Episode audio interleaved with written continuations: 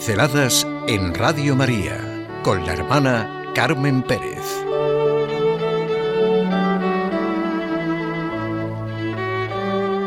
María, sabiduría de Dios en la pasión del Señor.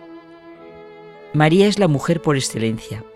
En ella también se nos hace visible la sabiduría de Dios. Y precisamente el contexto, el marco de mi reflexión, es el día que los católicos llamamos Sábado Santo. Sentir a María, nuestra Madre, en medio del tremendo misterio de la pasión y muerte de Jesús de Nazaret que siempre celebramos y vivimos. Reconocer, abrirnos a la realidad desde la manera de hacer Dios las cosas.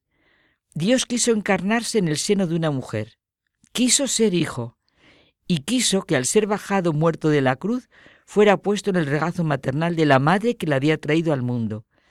Y en ese regazo daba luz a todos los hombres, porque ella en aquel momento empezó a ser la madre de la iglesia naciente.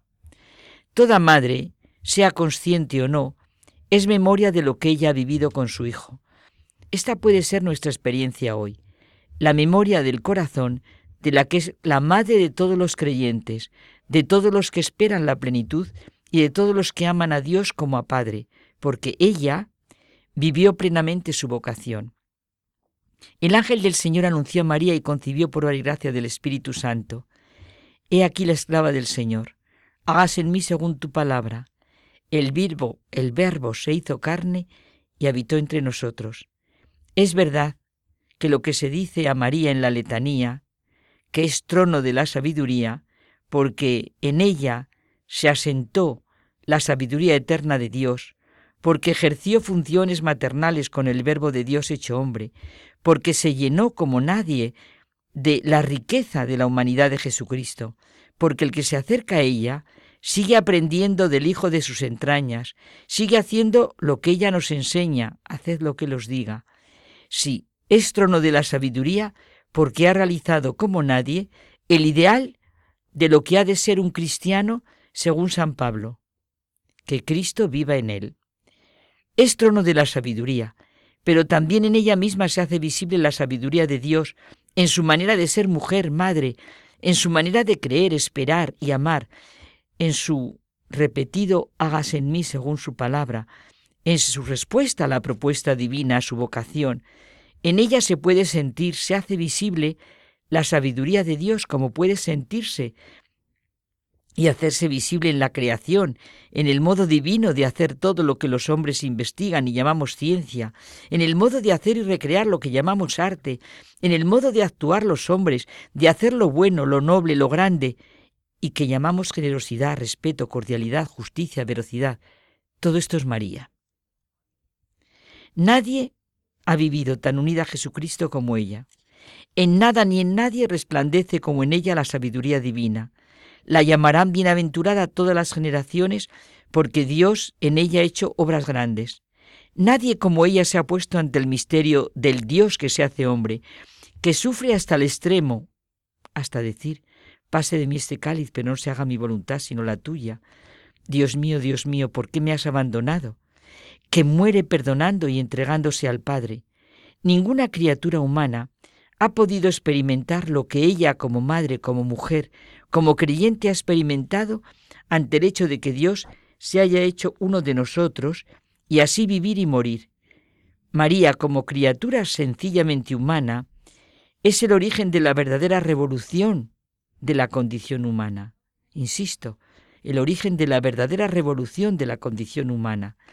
En María se puso de manifiesto lo que era la redención de Jesucristo, el Hijo de Dios, fue la primera redimida, la primera cristiana. Es evidente que la manera de hacer de Dios sobrepasa en extensión, altura y profundidad a todo modo humano de conocer y hacer. Solo María sabe de su sufrimiento ante el destino de su Hijo. Solo ella sabe lo que sintió, lo que ocurrió en su corazón al ver cómo vio a su Hijo. ¿Cuántas veces nos pasa en la vida que las verdaderas relaciones, lo verdaderamente importante queda oculto en nuestro corazón? Cuánto de nuestra vida, cuántas acciones, cuántas cosas están en nosotros que no se compran ni se venden, que no se manipulan, que escapan a las miradas y juicios de los demás. Ese rico y profundo silencio hay que aprenderlo. Así se abre realmente uno al espacio interior. A esa interioridad, esa interioridad no se llega cuando se habla, cuando se cacarea, y se cacarean las cosas propias, sino cuando se calla. Quien no sabe callar es como el que quiere respirar para afuera y no para adentro. Cuántas cosas si se pronuncian se echan a perder, cuántas cosas si se saben pierden su belleza. Por eso dice el Señor, que no sepa tu mano izquierda lo que hace la derecha. No hagáis las cosas para que os vean. Parece una paradoja, pero solo puede guardar silencio quien puede hablar.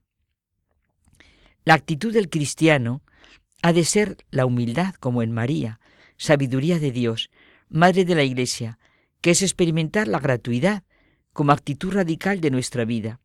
Y la sabiduría del cristiano ha de ser como la de ella, estar a la escucha de Dios, aunque a veces no entendamos y preguntamos al Señor, ¿cómo puede ser esto?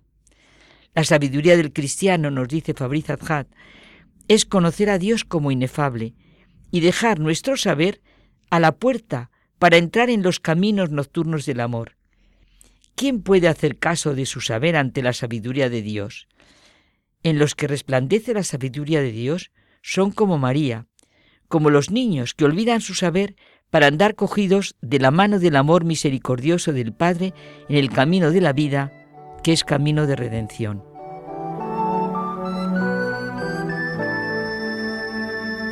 Pinceladas en Radio María con la hermana Carmen Pérez.